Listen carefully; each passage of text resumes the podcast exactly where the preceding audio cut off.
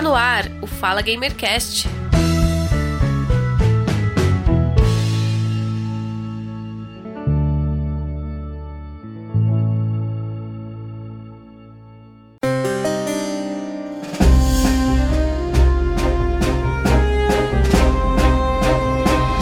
Bom dia, boa tarde, boa noite. Eu sou o Giovanni Rezende e seja muito bem-vindo ao Fala Gamercast de número 19, Tomb Raider Cosplay.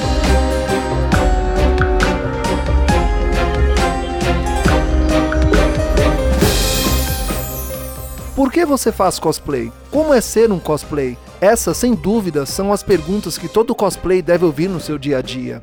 Você sente vontade de ser um cosplay? mas não sabe por onde começar? Ou tem curiosidade de saber como é a vida de um cosplay? Então vamos lá saber com quem a gente vai conversar.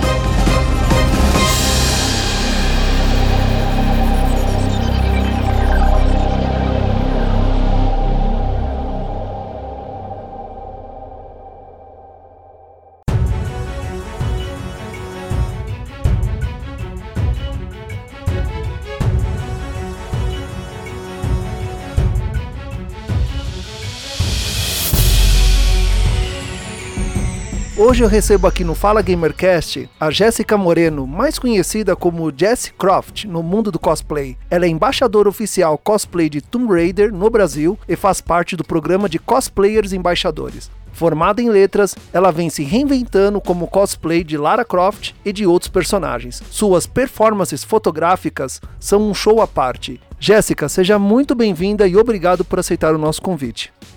Obrigada a vocês, é um prazer estar gravando esse podcast com vocês e é um prazer enorme ter sido convidada. Você pode se apresentar para nós? Quem é você no dia a dia? Você é bacharel em letras? Como é que é a Jéssica no dia a dia? Sim, é, sou bacharel em letras. Eu atualmente eu trabalho como professora de inglês e há pouco tempo eu também fiz a minha defesa de um MBA em marketing, hum. né? E aos poucos eu tô meio que mudando de área um pouquinho. Uhum. Jéssica, você joga videogame? Jogo.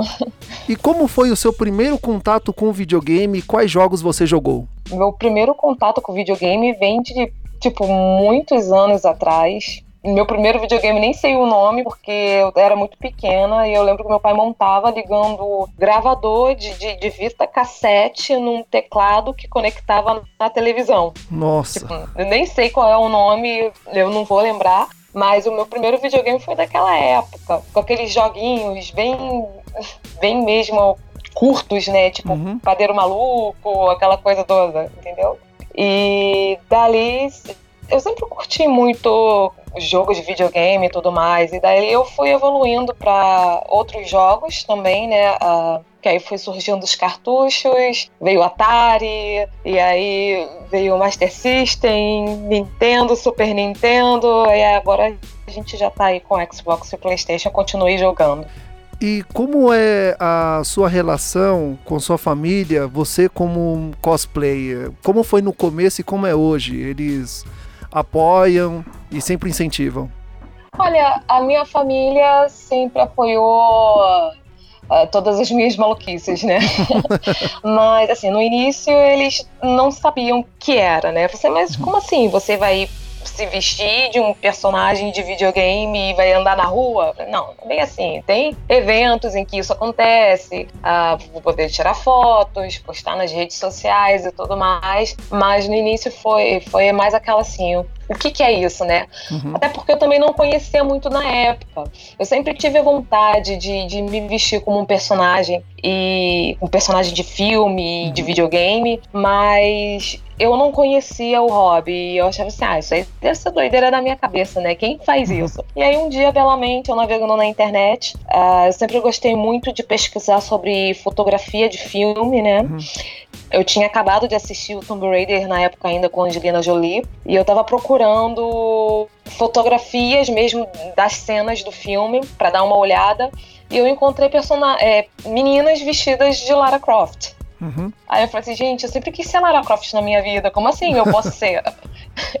e aí eu comecei a pesquisar um pouco sobre cosplay, as, uh, as fotos das meninas em questão era, era de fora, uma era da França e outra era dos Estados Unidos. E aí eu comecei a procurar, achei né, o termo cosplay, e aí eu comecei a procurar cosplay no Brasil. E aí eu encontrei aí uma vasta seleção aí de, de grandes cosplayers brasileiros. E eu comecei, ah, legal, isso tá no Brasil também, então isso quer dizer que eu posso me vestir de personagem, né? Uhum. E aí eu comecei a fazer aquela pesquisa mais intensa e foi que eu decidi fazer o meu primeiro cosplay. Como você começou os seus cosplays? É, a inspiração foi a Lara Croft, mas você também faz outros personagens, não só a Lara Croft. Sim, sim. Eu tenho uh, outros personagens, uh, como a Commander Shepard, eu tenho também a Mulher Maravilha, Helena do Resident Evil. É, eu tenho outros também que eu não, não divulguei muito, que foi a, a Shell do Portal, até porque eu não tinha feito. Na verdade, eu ainda não fiz nem, nem, nenhuma foto, assim, né? Só registrei a roupa pronta, mas eu ainda não fiz nenhuma foto e nem usei em nenhum evento. Então eu não divulguei muito esses cosplayers. Não é questão de selecionar personagem pro cosplay. Eu acho que, na verdade, o personagem me seleciona, vamos assim dizer. que na verdade é aquela conexão que você sente. Eu, principalmente, quando eu tô jogando, que a maioria dos meus cosplays, tirando a Mulher Maravilha, que eu uhum. sempre fui fascinada pela Mulher Maravilha desde pequena, todos os meus, uh, todos os meus outros cosplays, eles são de videogame, porque eu jogo bastante. Uhum. E normalmente são personagens femininos que chamam muito a minha atenção pela força, a, a, pela personalidade forte. Então, por isso que são sempre essas badass, né? O pessoal sempre usou, ah, você nunca escolhe uma princesa? Ah, gente, princesa pra mim não tem graça, não. Ah, tem que ser algum personagem que... que tenha a ver com a sua personalidade, né? Que represente você também, tanto você, Jéssica, quanto um cosplay. Também, é, e também eu acho que também vem um pouco assim do eu gostaria de ser um pouco mais uh, assim como elas são, assim, ser hum, um pouco mais tá. desafiadora como elas são, né? Um pouco mais corajosa do jeito que elas são. Eu acho que isso influencia muito. Eu acho que é mais aquela, aquela questão de identificação. Já me pediram para fazer um personagem, agora eu não vou lembrar o nome do personagem, uhum. mas foi de League of Legends. Eu falei, tipo, primeiro que eu não jogo League of, of Legends, por nenhum motivo específico, eu simplesmente não jogo. Eu parei para assistir alguns vídeos e alguns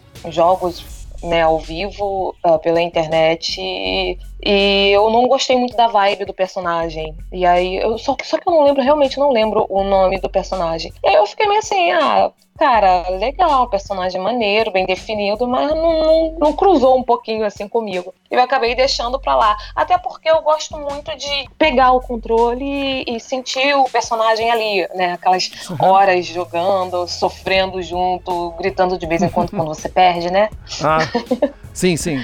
Eu, eu gosto de, de, assim, ter aquele contato mais, mais próximo com o personagem. Foi assim com a Lara Croft desde o início. Eu tive. O meu primeiro Tomb Raider que eu joguei foi uma versão demo do segundo jogo que foi quando eu consegui um computador que suportasse rodar ele, né? Ah. E na demo eu já me apaixonei, procurei para comprar o jogo e eu nunca encontrei. A minha cidade é meio difícil de encontrar jogos. Depois de muito tempo, comecei a achar os jogos, os antigos, que aí eu fui pegando e jogando, pegando e jogando, comprando e jogando, e hoje em dia eu já joguei todos, né? Uh, desde o primeiro Tomb Raider até esse último, Shadow of the Tomb Raider. Uhum. E a Lara Croft é realmente um, uma personagem que me fascina. Uh, uh, super corajosa, determinada, ela sabe o que quer, ela põe na cabeça algo e corre atrás. Então eu acho que isso é o que chama a atenção da maioria das meninas que joga Tomb Raider, né? No início não seria só um corpinho bonito. Hoje em dia a Lara foi bem modificada do que era antigamente, não é mais aquela questão da, da sensualidade do jeito que era antes. Para mim a Lara nunca foi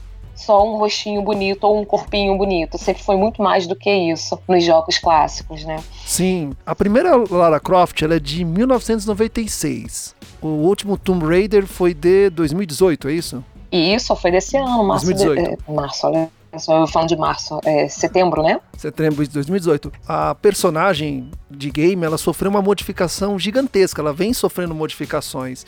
O jogo de 2013 eu joguei ele acho que umas quatro vezes, assim. Terminei, joguei de novo, terminei, joguei de novo. Os jogos do Tomb Raider sempre me chamaram a atenção. Eu lembro que eu tinha o Sega Saturn e eu joguei o Tomb Raider, não vou lembrar qual a versão. Hoje eu fico indignado porque a todo momento eu morria no jogo por um dinossauro de 8 bits jogando Dark Souls, eu tenho uma dificuldade de passar os boss e eu perdia pra um dinossauro de 8 bits. Mas enfim. Mas eu gostava muito. Eu sei esse gosto. sentimento. eu também morri muito pra um dinossauro de 8 bits.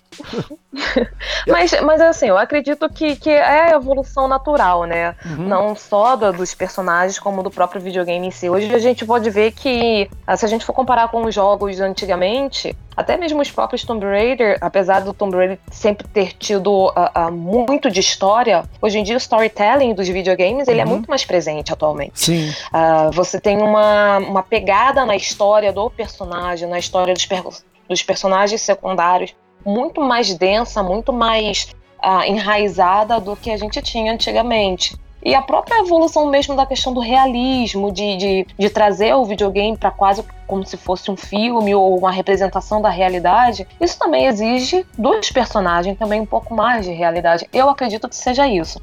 Então, uma vez que houve essa evolução do storytelling e dos gráficos e dos personagens, a, a mudança da Lara Croft também foi algo, algo natural, né? Ah, algo sim. que era para acontecer não só porque era para acontecer, mas também para acompanhar o mercado. Porque a gente sabe, se a gente não acompanhar o mercado, já era, acaba, acaba a franquia, Sim. né? Em 96, ela não usava o óculos, já em 97 usava o óculos, isso até durante o jogo eu me lembro. Depois em 99 ela deixou de usar o óculos, em 2003 voltou a usar o óculos de novo, mas aí o óculos deu uma mudada aí, era um óculos aí mais Matrix, que ela tinha umas missões na água, né? Então usava até a roupa de mergulho também. E aí de 2006, 2007, 2008, 2010, ela foi tendo uma mudança, né? Cabelo, a roupa foi mudando. Você percebe em 2013, ela não usa mais o shortinho, agora usa calça, né? Aquela calça de galera que faz trilha, que faz escalada, já usa mais, sim, agora usa sim. bota. Então, é, realmente a personagem ela foi mudando, foi seguindo tendências. Sim, inclusive até mesmo a bota desse jogo atual, o Shadow of the Tomb Raider, já é uma bota mais militarizada, é, sim, é, sim. que é um estilo também para quem vai pra mata. O fato dela usar um arco e flecha, tem, tem muito fã que reclama, ah, botou ela com arco e flecha e tal, ela tem que ter duas pistolas como antigamente, mas eu acho essencial o arco e flecha porque às vezes você não quer fazer barulho, né? E arma faz sim. barulho. Você quer ser meio stealth ali, né? Exatamente. Se você vai usar o modo stealth, vai matar um inimigo à distância com, com uma pistola, tipo, você vai chamar a atenção para onde você tá. Então o arco já, já cabe ali. E houve outros elementos também de armas que a gente não tinha antigamente, a gente tem agora. Mas realmente a representação da roupa também da Lara, a mudança que a gente teve aí na, nas roupas da Lara também uhum. vem muito uh, da questão de trazer mais realismo a ela. Não só a roupa também, né? Até o emocional dela, a gente uhum, vê aí sim. que esses três, três jogos do reboot, ele veio para trazer como tudo começou. E eu acho que nada mais essencial do que mostrar os medos, os receios e as desconfianças de como qualquer outra pessoa que está começando. Primeiro que o arco e flecha, ele tem tudo a ver, na minha opinião. Quando eu comecei a jogar, ela tá num, num barco, né, indo para uma missão onde ela tá procurando uma relíquia e acontece aquele naufrágio, ela cai do navio e vai parar numa ilha. E assim, ela não tem nada. Ela e, e, o emocional dela foi que eu prestei muita atenção nesse jogo é que ela sente medo, frio, ela não sabe o que fazer. Ela aos, aos poucos que você vai avançando no jogo, ela vai descobrindo as coisas, armas, né, o arco e flecha, porque ali ela não tem. Deus, acho que só depois de um bom tempo que você vai encontrar as duas pistolas para você usar. Isso já quase acho que na metade do jogo. E aí no decorrer do jogo ela vai ficando mais destemida, vai adquirindo mais coragem. E no segundo reboot ela já tá é assim, sangue nos olhos, ela já não quer nem saber mais, ela já tá atirando pra tudo quanto é lado. E até avançando. o final do jogo ela já matou todo mundo, né? Já, tá desafiando até o urso na neve. Cartas, eu vou pegar todos vocês. É, até o urso na neve ela tá desafiando. é, é, só uma correçãozinha. Sim, ela claro. não acha duas pistolas. Em nenhum momento no reboot ela usa as duas pistolas. Opa, Na verdade, só o finalzinho do reboot do, do de 2013, né? O primeiro uh, desses três uhum. jogos, é, ela chegou a, a, pegar as duas pistolas e quando ela vai atrás do Matias para salvar a Sam, uhum. ela pega a pistola dele, né? Então ela, na verdade, ela não chega a usar as duas, sim, sim, sim. mas ela fica com as duas pistolas na mão. Mas em nenhum momento a gente, nós como jogadores, controla a Lara com duas pistolas. Isso é algo eu acho que eles é, uh, deixaram como uma visão da, da clássica, né? Se não entrou até agora o terceiro jogo, eu acredito que não vai entrar mais. E fica assim como uma marca, o arco flecha e a machadinha, né? Corrija se eu estiver errado, mas lá no final hum. do primeiro reboot, ela não ganha uma destreza para usar a arma, a pistola dupla? Quase no final do jogo? Não. É, ela Nossa, chega então... a pegar, mas não, não, a gente não chega a usar duas pistolas, né? Ela chega a pegar a pistola do Matias pra hum. derrotar ele, mas a gente não usa propriamente as duas ao mesmo tempo. Falando em cosplay, Lara Croft e outros personagens, o que me chamou a atenção, olhando o seu portfólio, aliás, os seus personagens são muito legais e um personagem que me chamou muito a atenção, que eu estou muito curioso para saber como você confeccionou a roupa, é da Command Shepard, do Mass Effect. E aí eu pergunto para você, quem confecciona suas roupas dos seus personagens cosplay é você mesmo ou você tem a ajuda de alguém? Esse personagem deve ter dado um trabalho. Deu, Acredito que não é um material fácil que você encontra numa papelaria. Como é que é a confecção? Como isso acontece? Bom, de certa forma foi encontrado numa papelaria porque ele é todinho feito de EVA. Ah, olha. É, é, pois é. é. Mas assim, a única ajuda que eu tenho é na parte da costura. Eu sei costurar, mas eu sou péssima modelista.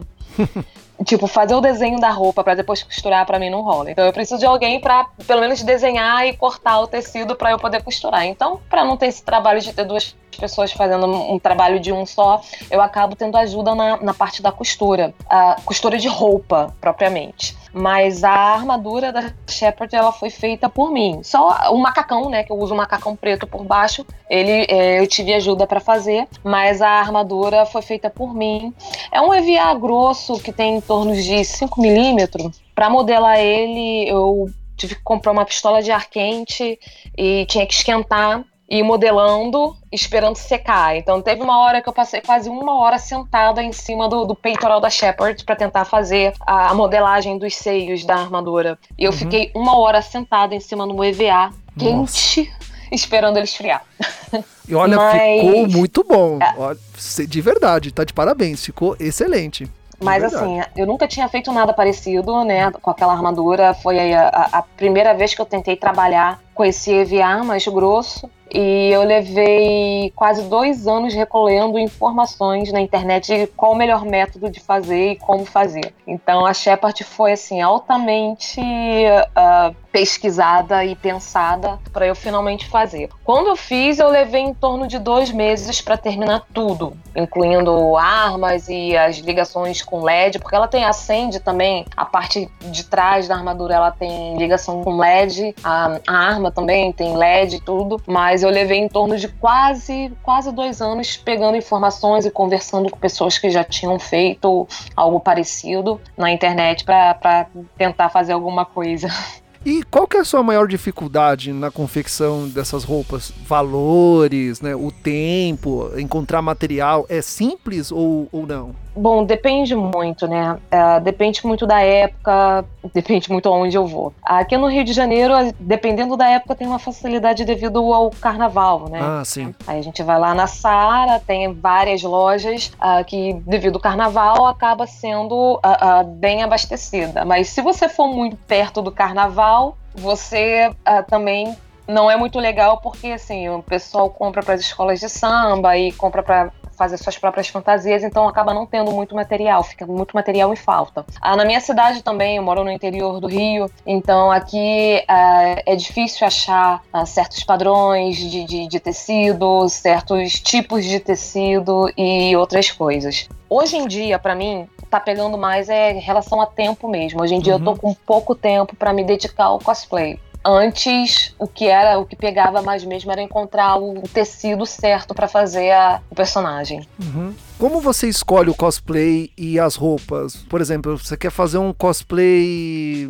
Um cosplay que é muito difícil de confeccionar a roupa, mas você gosta muito desse cosplay. Como é que é a escolha? Existe um cosplay fácil de fazer? Existe aquele mais simples, mais difícil? Ou que não dá para fazer? Bom, é, eu trabalho com uma frasezinha assim na cabeça uhum. que assim, é, nada é impossível, né? Uhum. Tudo a gente consegue é, dar um jeitinho e conseguir resolver o problema. E também nada é fácil demais. Sim. Porque é, no, quando eu comecei a fazer a Lara Croft, a primeira coisa que me falaram foi: Ah, você escolheu Lara Croft porque é fácil. Cara, vai tentar costurar uma mochila em couro.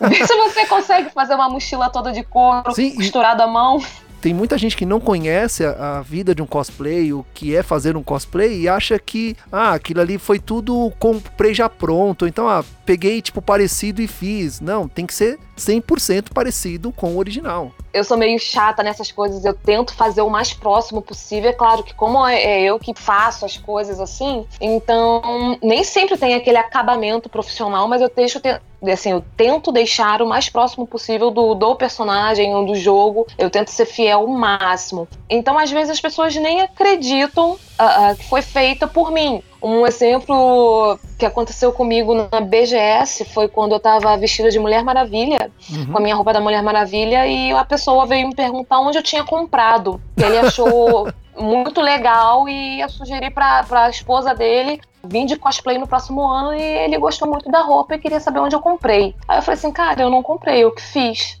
Aí o cara me xingou, disse que eu estava hum. zoando com a cara dele e saiu revoltado. Nossa. Aí ué, gente. Mas como assim? Eu posso não ter feito isso? Tipo, eu não seria capaz de fazer isso? Tantos cosplays fazem suas, suas próprias roupas, né? E, tipo, ele achou que eu tava zoando ele tipo, tirando uma com a cara dele. Cara, não, foi realmente eu que fiz. Na saia da Mulher Maravilha eu usei couro couro couro mesmo, né? E, e foi difícil para cortar, foi difícil para costurar. Teve todo o trabalho que, que, que, exige de fazer da, da Mulher Maravilha e a pessoa simplesmente não acreditou, achou que eu tivesse comprado. Ah, ok, né? Então isso quer dizer que tá muito bom, né? Além dos personagens que você faz cosplay, você cria as roupas dos personagens, você também faz sessões de fotos. As fotos também são bem legais e é um show à parte. Como é feita as sessões de fotos? Como é que é a escolha do ambiente? Existe um dia, hora certa, um tempo, uma luz correta para tirar as fotos do personagem do cosplay? Você escolhe o cosplay com base na fotografia ou você tem o cosplay e vai fazer a fotografia?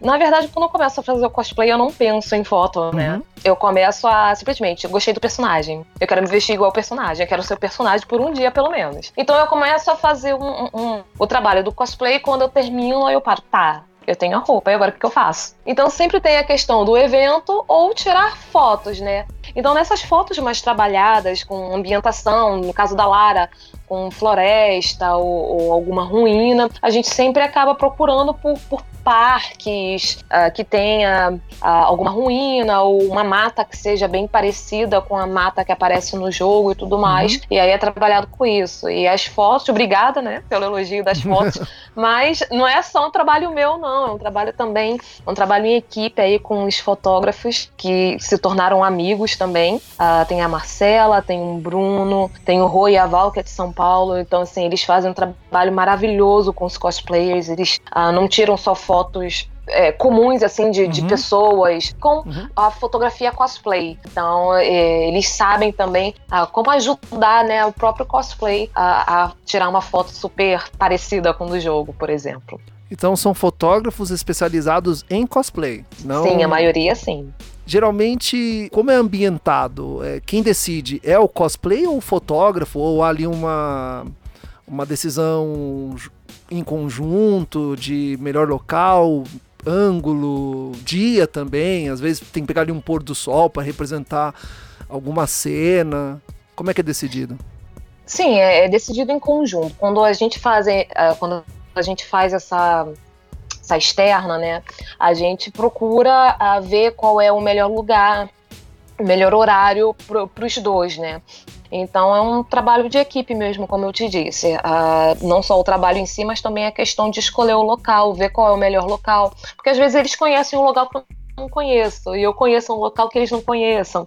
É interessante também ter essa troca. Então normalmente a gente fala, olha, tô, acabei de fazer o personagem novo do, da Lara Croft, eu quero tirar foto em um lugar que tenha ruínas. Aí você, ah, eu conheço o Parque eu conheço a serra de não sei que lá, eu conheço tal lugar, e aí a gente vai vendo qual é o lugar mais viável uhum. pra gente ir, né? E aí a decisão é feita normalmente em conjunto. E você já teve que sair do Rio de Janeiro para tirar fotos em locais específicos em que aquela imagem representa aquele cosplay? Não necessariamente. O que já aconteceu foi que eu tirei as minhas fotos da Mulher Maravilha, foi tirada no Parque Ibirapuera, hum. uh, com uh, o Val e a Rô. E, mas eu já estava indo também para São Paulo para a BGS, então eu só aproveitei a viagem, né? Mas há pouco tempo eu ia fazer isso, né? Há pouco tempo eu tinha marcado com um grupo do de Dragon Age, uhum. que eu uhum. também tenho a Aveline, e a gente ia tirar fotos no, no, no, num bar bem medieval que, que tem lá em São Paulo, só que infelizmente eu não pude ir devido ao meu trabalho e tudo mais, e acabou ficando para uma próxima, mas se rolar de, de ir para outro lugar para ter esse ambiente que represente o personagem, a história que está inserida do personagem, eu com certeza vou.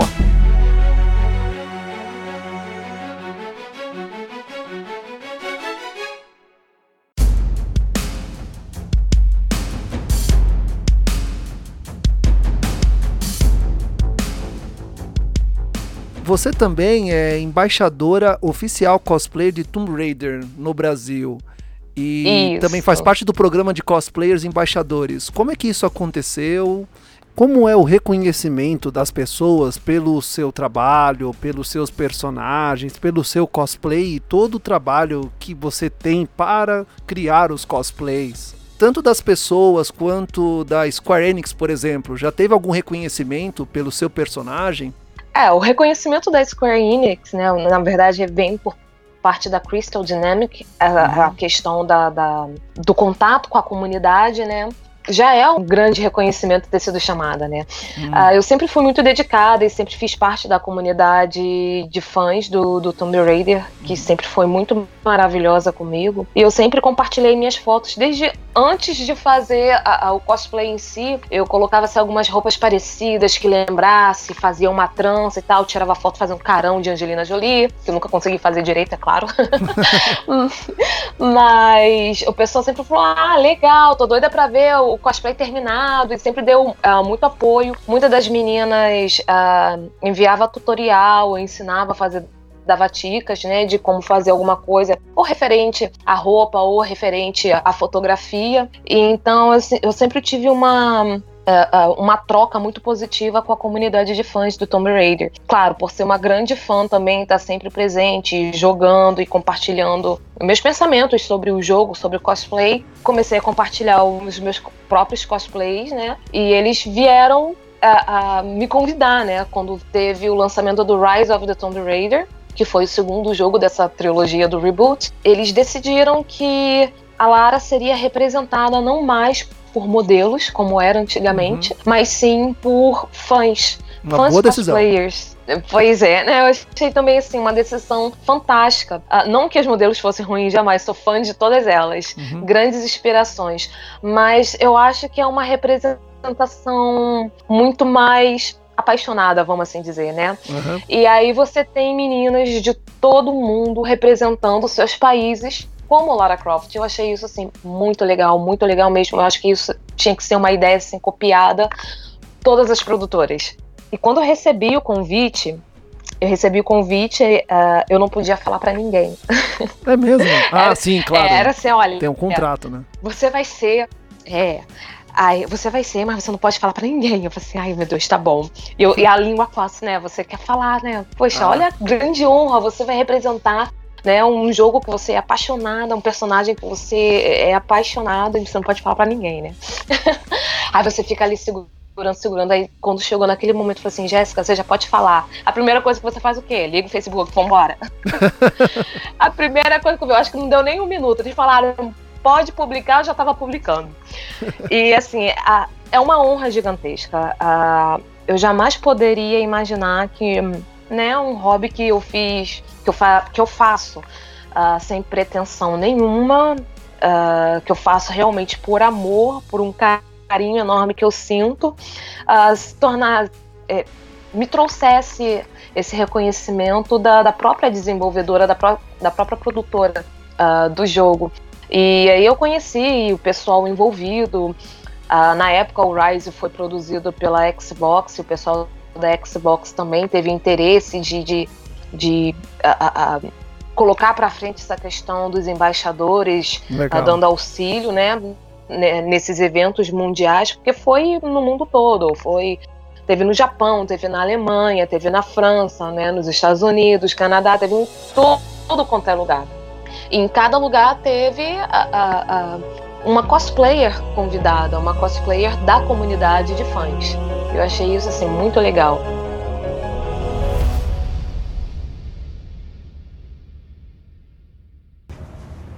I'm here to see Anna Miller. well, you got to sign in like everyone else.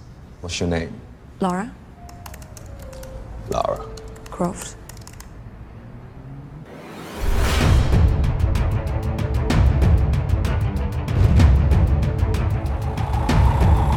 Sobre o filme Tomb Raider, A Origem, é um bom filme baseado em um game lançado em 2013? Olha, o Tomb Raider é, A Origem, ele tem muito fanservice ali, né? Eu gostei, eu gostei bastante do, do jogo oh, do filme. Mas assim, uh, eles quiseram deixar realista com o fato da, da, da maldição da Imiko ter sido uma doença. Uhum. Super válido, até para não ficar uma, uma xerox do, do, do próprio jogo. Mas sim, eu acho sim. que isso acaba descaracterizando um pouquinho a, a, o Tomb Raider em si, porque o, o Tomb Raider ele sempre teve essa questão do, do que era mítico ser real, né? A, a, sempre teve essa questão da, da, da, mágica dos mitos serem reais. Então acho que acabou quebrando um pouco isso. E aí, é, não sei se é eu por ser fã chata, né? Mas assim, eu adorei o filme, mas eu achei que ficou faltando aquele gostinho daquele mito que poderia ser real. Uhum. Aquele, aquele gostinho da Lara enfrentando um mito que estava se tornando real ali na, nos nossos olhos, né? É, só ficou faltando isso só, mas assim, eu acho um filme bem legal. Eu adoro a, a, a Alicia Vikander, ela fez um trabalho maravilhoso. A, ela, como a Lara Croft, foi assim, muito, muito bom mesmo. E eu tô esperando uma continuação. Já quero ir pro cinema de novo. E aí, agora eu já vou te deixar numa saia justa. Na sua opinião, hum. quem é melhor, a Alice ou a Angelina Jolie? Eu acho que as duas fizeram a Lara de formas perfeitas. A Angelina Jolie voltada para a Lara clássica. Uhum. Ah, bom, bom detalhe. Quando eu vi a primeira vez, eu falei assim, cara, ela é igualzinha a personagem que tá ali, né? Que tá ali no uhum. jogo.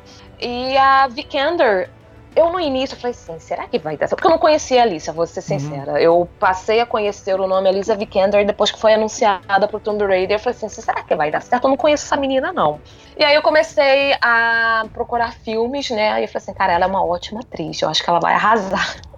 E aí saiu o primeiro trailer do Tomb Raider. Uhum. E aí ela foi ali que, que me convenceu. Não, ela realmente é a Lara Croft, a Lara Croft do reboot uh, como foi representado. Eu encaro assim a clássica e a do reboot como com suas diferenças, certo? Uh, uhum. são diferenças visíveis. Então, aquela Lara inocente, uh, aquela Lara inexperiente, a Alice ela conseguiu fazer belamente. Por outro lado, também a Angelina ela fez um trabalho exemplar com aquela Lara badass que todo mundo ama. O que eu senti falta foi da mansão da Lara Croft. Mas que... teve a mansão no, no, no novo no... filme, só que é uma mansão diferente, né? Eles uhum. gravaram em uma mansão diferente. A mansão que foi filmada, eu visitei é a, aquela mansão quando eu tive a oportunidade de ir a Londres para testar o Shadow of the Tomb Raider. Olha! Uh, eu tive a oportunidade de passar lá e, cara, é lindo, eu me senti dentro do filme. e do jogo também, né? Porque a mansão é modelo para para a mansão dos jogos. E nela tem os obstáculos que no jogo ela fazia para treinar, né? Subir, descer. Eu lembro que tinha. Uma área jogo de treino. tinha, mas no real não. Ah, não. E você foi não, a Londres não. a convite da produtora para jogar. Sim, sim. É, foi o lançamento da demo que eles fizeram uh, três eventos simultâneos, né? Um no Canadá, uhum. um nos Estados Unidos e um em Londres. Uhum. E aí eles me convidaram para ir em um dos eventos para testar o jogo e fazer review e tudo mais. Eu imagino que a satisfação do reconhecimento foi maior ainda e o também que impulsiona a continuar fazendo cosplayer. Ah, com certeza. Mas assim, a questão do, do, do de testar né, o jogo lá, o convite para testar o jogo, também não parte só da, da, do cosplay. Eu Hum. também faço parte da equipe ah, de fansite do Craft World. Então eu fui representando o Craft World lá. Ah, como jornalista, né, no caso, como escritora de artigos, Uhum. e consequentemente também como cosplayer, porque todo mundo da comunidade também me conhece como a, a Jessie TR, a Jessie Croft cosplayer do Brasil. É muito legal e também é muito estranho, sim, você é uma completamente desconhecida e de repente você tá no meio de umas 20, 30 pessoas e todo mundo sabe seu nome, todo mundo te conhece, todo mundo fala, cara, sou fã de você, sou fã do seu cosplay, Ah, você que fica legal. assim, oi? Eu não sou ninguém! O link do seu portfólio vai ficar na descrição desse episódio e o pessoal pode ver o que eu tô vendo aqui. É um trabalho muito bem feito. E assim, o seu trabalho como cosplay de Lara Croft e dos outros é muito bom também. Então é merecido reconhecimento e imagino que você já inspirou muita gente. Muita gente deve ter chegado próximo de você e falado: olha, me inspirei em você, eu também agora vou começar a fazer cosplay, eu vou começar a correr atrás. Eu já tive já, já tive já uma, uma menina que veio e falou assim, cara, eu sempre quis fazer cosplay, mas assim, depois que eu comecei a ver suas fotos, a vontade cresceu muito mais e agora eu tô fazendo meu primeiro cosplay e era de Lara Croft. assim, bom. deixa a gente com baita orgulho, com certeza. Quem me procura pedindo dicas pra fazer alguma coisa, eu sabendo, né, a, a responder, né, eu sempre dou dicas e tudo mais. Ah, eu não tenho essa questão de eh, ah, eu sou cosplayer, eu faço o meu cosplay e quem quiser fazer o seu que vai procurar suas informações, eu não tenho disso. Mas eu já fui duramente criticada pelo fato de eu ter ajudado uma cosplayer a fazer o seu cosplay de Lara Croft. Aí Ué, eu fiquei assim, mas como assim? Eu não posso dar ajuda a alguém que quer fazer um personagem que eu admiro. Porque assim como eu admiro, ela também admira. Então, qual é o problema, né? Depois de um tempo eu percebi que essa pessoa queria fazer também o cosplay da Lara Croft e ela não queria que outras pessoas fizessem o cosplay da Lara Croft porque ela ia fazer naquele momento. Acabou que eu também perdi o contato com essa pessoa, também não interessa mais não. Mas assim, eu acho que, que é uma coisa que não tem nada a ver. Eu acho que assim, é um, pra mim é um hobby. É, gostaria que fosse algo profissional, com certeza. Eu amo fazer cosplay. Por enquanto é um hobby. uhum. E eu acho que, que nada me impede de ajudar outras pessoas a conseguir a, a fazer também, a, a praticar esse hobby também. É a mesma coisa de você jogar futebol com seu colega. Você não vai ajudar o seu colega a melhorar? Sim. É a mesma coisa. Tipo, você tá jogando com perna de pau. Aí você fala, não, cara, joga assim, estuda daquele jeito e tal. Você não tá dicas também pro cara. Então é a mesma coisa. uma pessoa nova está entrando numa empresa no seu setor para trabalhar junto com você, você tem que passar, ensinar para ela a metodologia de trabalho. Já percebi, assim, em, em eventos que eu fui de, de games, onde tinha cosplays, que existe cosplays, geralmente eles estão vestidos do mesmo personagem. Há uma diferença ali, mas eu já vi muitas vezes até três pessoas com o mesmo personagem. Não, assim, não vejo qual o problema. Sim, eu também não vejo problema nenhum. Inclusive, quando eu encontro cos, é, cosplayers que estão com o mesmo personagem que eu, normalmente é a Lara Croft.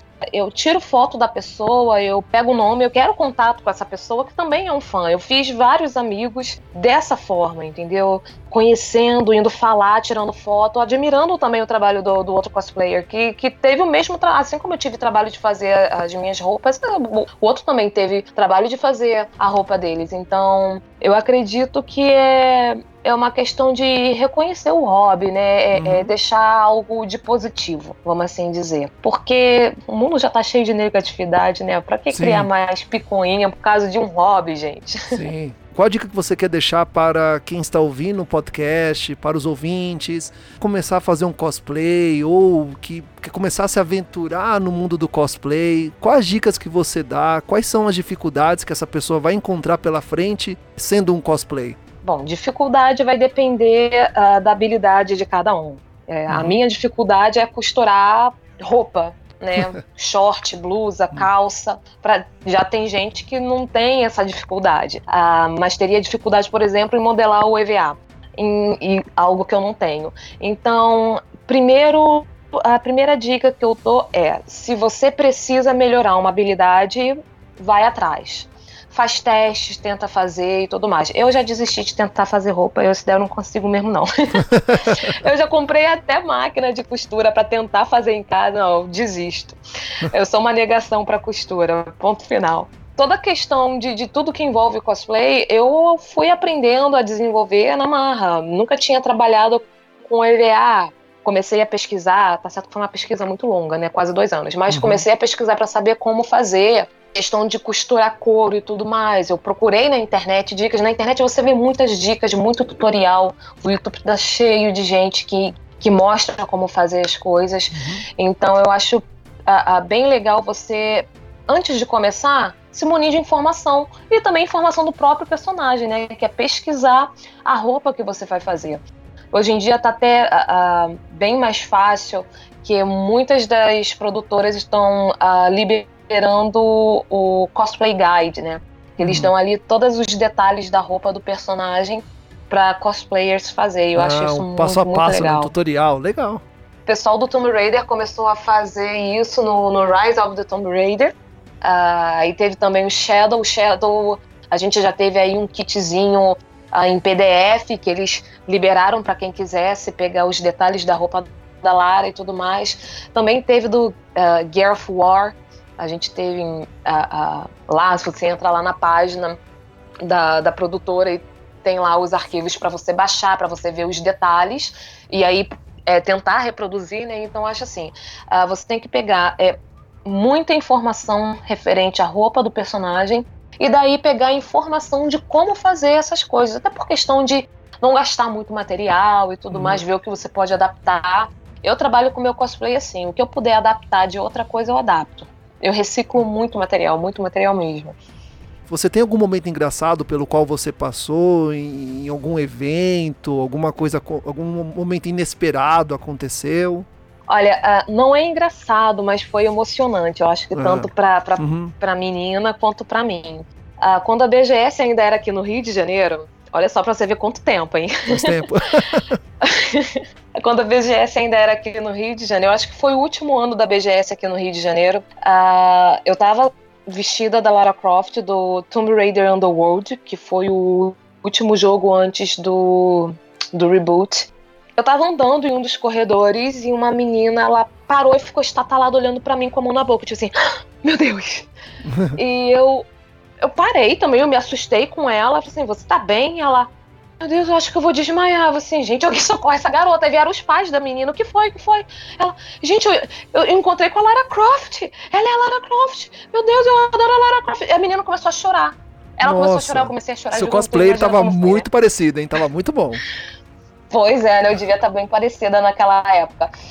E assim, ela começou a chorar, assim, meio que emocionada. Os pais dela ficaram também a, a, meio emocionados. E aí, aí eu conversei com ela, a gente tirou fotos juntos e tudo mais. Dei algumas dicas para ela também fazer cosplay. Eu não, não sei se ela chegou a fazer cosplay, eu dei algumas dicas também se ela quisesse começar no cosplay. Então foi assim, foi, foi algo bem emocionante que me marcou. E mas assim, engraçado, sério, esquisito. É o que mais acontece em evento, né, gente? Mesmo ah, que a gente não esteja de cosplay, é o que mais a gente vê. Eu já quase fui atropelada pela, pelos fãs do, do Will Smith na CCXP. Ele tava indo pra pro stand da Netflix. Ele passou do meu lado, eu nem tinha visto, eu tava conversando com os, com os amigos. Ele passou do meu lado, entrou no, no stand da Netflix. Daqui a pouco, quando eu olho pro lado, vem aquele mon, monte de gente vindo pra cima. Eu saí correndo, eu pensei que fosse arrastão, meu Deus do céu, vou morrer aqui. Mas quando eu fui ver, o pessoal tava seguindo o Will Smith. Eu falei assim, legal, o Will Smith passou do meu lado, eu não vi, olha só, né? Tá bom, fazer o quê, né?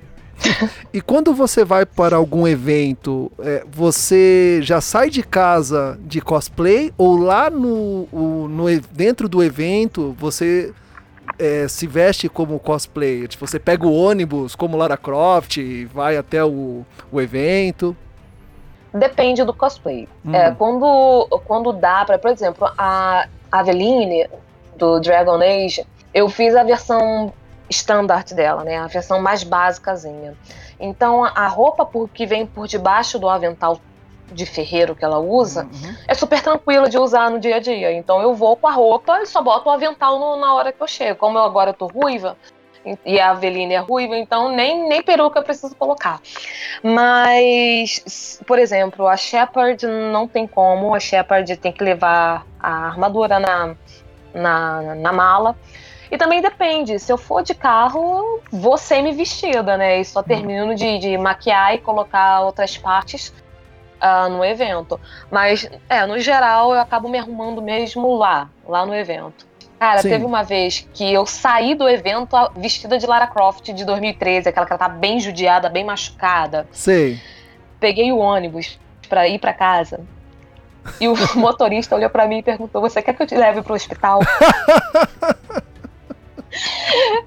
tá certo, fiquei super sem graça. Falei, não, moço, isso aqui é maquiagem, eu tô vindo de um evento. Ignora, vai para casa. Mas foi, foi bem engraçado, porque ele realmente ficou assustado quando eu apareci, porque eu não tinha tirado a maquiagem, não tinha tirado uhum. nada. Pro de 2013, eu inclusive fiz aquela ferida na barriga da Lara. Sei. Que fica com aquele, aquele machucado, bem uhum. saindo sangue, assim, bem. Com, fiz com maquiagem mesmo de teatro, então eu tava bem judiada. Eu, dava para entender por ele ter se assustado, né? A Jéssica Moreno, ela tem um pouco da essência da Lara Croft no seu dia a dia? Eu aprendi muito com a Lara. Se eu falar isso para você, eu não sei se você vai acreditar. Eu aprendi muito com a Lara. Uh, eu cresci muito observando a Lara. Até mesmo incorporando alguns traços da sua personalidade. Eu passei por, por um bocado de problemas nos últimos anos em alguns momentos eu me peguei pensando assim, o que, que a Lara Croft faria, né? Eu cheguei a pensar assim. Pensei assim, não só pelo fato de eu gostar da Lara, mas também que uma amiga minha, ela vinha e falava assim, Jéssica, imagina, você tá com esse problema. Então, imagina alguém que você ama muito, que é a Lara. O que, que a Lara faria? Ela fazia isso uh, numa brincadeira nossa, inclusive foi uh, uh, um medo que eu tinha, um medo de altura, e ela falou assim, cara, você tem que encarar que, que a Lara Croft faria? A Lara Croft ela se pendula no meio do nada, então fazer o quê, né? Tem que encarar. Ah, mas assim, não é só questão de, de, de medos e tudo mais. É, é pensar, é, por exemplo, em tomadas de decisão. A Lara Croft ela sempre foi muito decidida e eu sempre fui muito com o pé atrás. Então hoje em dia uh, eu já tenho um pouco mais dessa decisão dela. Hoje em dia eu já não penso mais o que, que a Lara faria, mas eu já faço assim: a Jéssica de hoje faria isso? Faria, então vamos lá fazer. Entendeu? Então eu já, já incorporei um pouquinho daquela personalidade decidida dela em mim. Então, assim, eu aprendi muito em questão de tomar iniciativa, de ter coragem, de encarar medos, de realizar seus sonhos. Que, que é o que a Lara faz ali. O sonho dela, cara, Lara tem dinheiro, mora numa mansão, não precisa nem trabalhar porque a riqueza da família pode sustentar ela. E as aventuras que ela faz dela? na vida? Corre o mundo atrás de relíquias e mitos que, que pode matar ela a qualquer momento. Tipo, a realização da vida dela, a realização de um sonho. Deixa ela. Inclusive, eu tenho uma amiga que ela faz isso. Ela tá jogando e fala. Aí morre. Ah, Lara, pra que isso? Lara, você é rica, você não precisa dessas coisas, não podia estar tomando chá das cinco. pra quem ficar aí se quebrando toda, né? Arranhões. Não, olha só, acabou, acabou de morrer com uma estaca na cabeça. Olha só, pra que isso?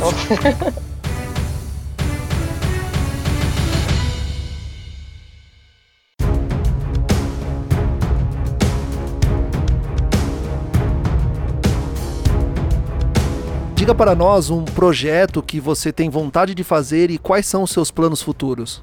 Nossa, eu tô com vários projetos no papel por enquanto. Eu tinha assim uns quatro personagens para fazer e eu acabei por falta de tempo uh, não conseguindo realizar, mas 2019 tá aí para isso, né? Uh, um que eu tô começando a tirar do papel agora é a Kate do Gear of Wars. Oh, Comecei hum. a, a comecei a preparar agora tudo. Já tô vendo a questão da roupa e tudo mais, já comecei a fazer alguns detalhes uh, da armadura dela. E vamos ver, 2019 ela pretende sair do papel. Hum. E outros projetos, inclusive a Lara clássica, que eu ainda não tenho. Eu tenho a Lara do Anniversary, eu tenho do Angel of Darkness, uh, e agora a clássica mesmo, a clássica lá, a primeira, do primeiro jogo, do segundo jogo, eu não tenho. Então eu vou ver se eu faço também a Lara clássica. Então, sendo assim, vamos para o quadro O que você está jogando?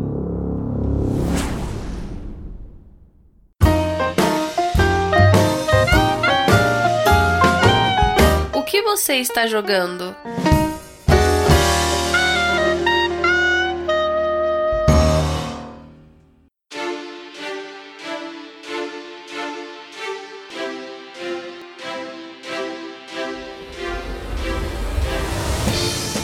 Jéssica, atualmente, o que você está jogando e em qual plataforma? É complicado, né? eu... é que eu jogo no computador, eu jogo no celular, eu jogo no Xbox uh, One, eu, eu, jogo no PS3 e jogo no PS4. eu, eu, assim, é, é, é que a cada, cada hora eu pego um. Mas então eu vou falar o que, que eu tava jogando hoje. Pode, Pode ser? ser? Sim. Hoje eu peguei o Tom Clancy's The Division, dei uma jogadinha uhum. rápida porque eu tava com pouco tempo uh, e devo continuar hoje ainda a continuar a jogar. Mas hoje eu peguei o Tom Clancy's The Division, foi a primeira vez que eu peguei esse jogo. Eu já queria jogar ele há muito tempo uhum. e não tinha jogado, enfim, eu não sei porquê, mas enfim, eu joguei esse hoje, joguei o Record também. Isso tudo no, no Xbox. Há pouco tempo, na verdade, eu rejoguei o Record. Eu já tinha, eu tinha comprado ele na, na época que foi lançada e comprei de novo. E antes disso, eu joguei o Shadow of the Tomb Raider. Eu, eu tô, tô muito envolvida com o trabalho, inclusive. Uh, eu trabalhei no, no livro Woman in Gaming, uh, uhum. da Mega Maria, né, que vai ser lançado agora em dezembro. Uh. O livro, ele por enquanto, ele só vai sair em inglês, mas ele conta a história uh, das mulheres do mundo do videogame. Então são programadoras, são CEO de, de, de produtoras que conseguiram aí seus lugares ao sol. Uh, e ela conta a história dessas mulheres nesse livro. E é bem interessante. Então eu também estava ocupada com esse projeto e também com o meu trabalho uh, como professora e acabou que eu fiquei sem jogar muito nesse, nesse segundo semestre. Então vamos para o próximo quadro, a dica da semana, Fala Gamercast. Dica Fala Gamercast.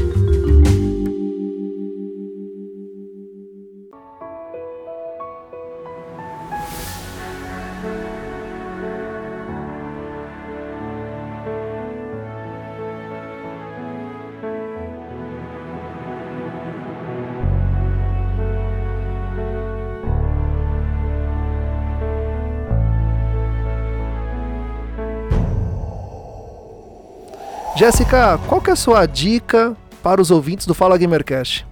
A minha dica vai ser um super presente de Natal. Vai, vai ser lançado agora, dia 4 de dezembro, o livro Woman in Game, a 100 Professional of Play, da autora Megan Marie, que é inclusive a gerente de comunidades uh, do Tomb Raider, né? Ela fez um livro maravilhoso uh, que envolve vários profissionais do sexo feminino do mundo do game, uh, mostrando suas histórias, como conseguiram, dicas inclusive que elas dão uh, ah, para quem quer entrar nesse mundo do videogame, trabalhar nos bastidores dos jogos. E é um livro super interessante para quem quiser.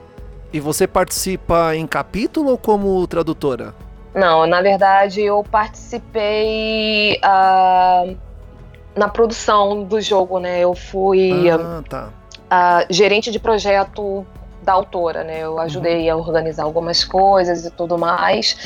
Uh, por enquanto esse livro ele não, não tem previsão de ser traduzido. Vamos ver aí se alguma editora, né, se interessa pelo livro e traga ele para o português. Mas é, o nome do livro é Women in Game: uhum. A Hundred Professionals of Play, né? Uhum. Que seria mulheres no mundo dos jogos sem profissionais do play, uhum. uh, do jogo. Uh, e, e, é fascinante, ele não traz só história de 100 mulheres, ele também uh, mostra algumas outras que, que estão começando, uh, que estão começando a ter destaque, é, não apenas essas 100 histórias principais. É, eu já dei uma olhada no livro, né? E assim, ele tá muito bom, muito bom mesmo, ele tá surreal. Então, vamos para o jabá pessoal.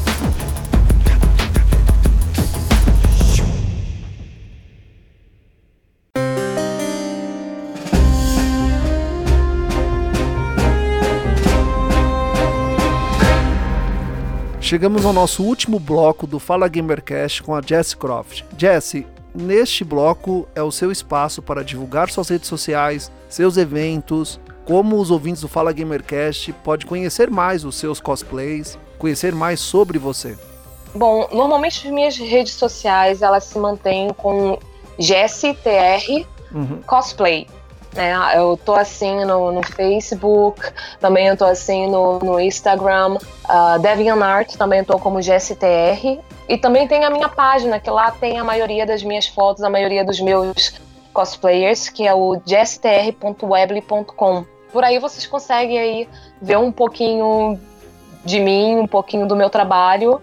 Uh, a Jéssica Moreno vocês vão ver mais é no Instagram que eu misturo meu meu Instagram pessoal com o meu Instagram do cosplay. Então, o meu Instagram ele, eu mostro meus cosplays, o que eu tô fazendo. Na verdade, eu posto muito mais no Instagram do que o Facebook atualmente. Normalmente, uh, vocês vão encontrar um pouquinho sobre mim, sobre o que eu tô jogando, sobre os meus cosplays no Instagram. Todos os links das redes sociais da Jéssica Moreno, da Jess Croft, estarão na descrição desse podcast. Assim estamos finalizando mais um Fala Gamercast. Jéssica, muito obrigado pela presença. Eu gostei muito de conversar com você, gostei de conhecer você, do seu trabalho. Lhe desejo sorte e sucesso e que continue criando novos personagens e esperamos vê-la mais vezes aqui conosco. Ah, eu que agradeço o convite, adorei a nossa conversa. Por mim, a gente podia ficar conversando aqui até, sei lá, ano que vem, até 2019. Vamos.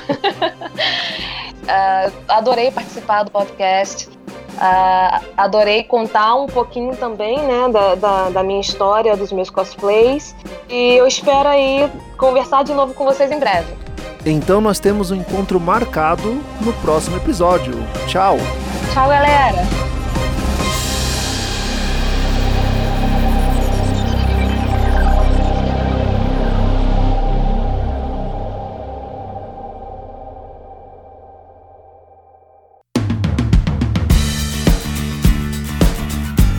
Assine o feed do Fala Gamercast acompanhe automaticamente o lançamento de cada episódio, através de seu smartphone, tablet, computador ou qualquer agregador de podcast.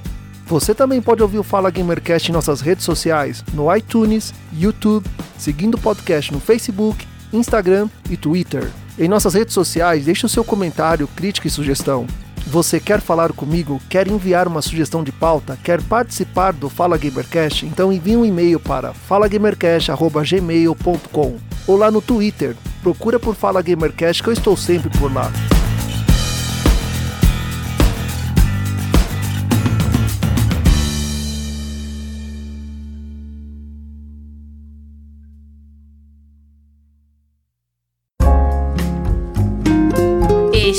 Podcast foi editado por Coral Multimídia e Podcast.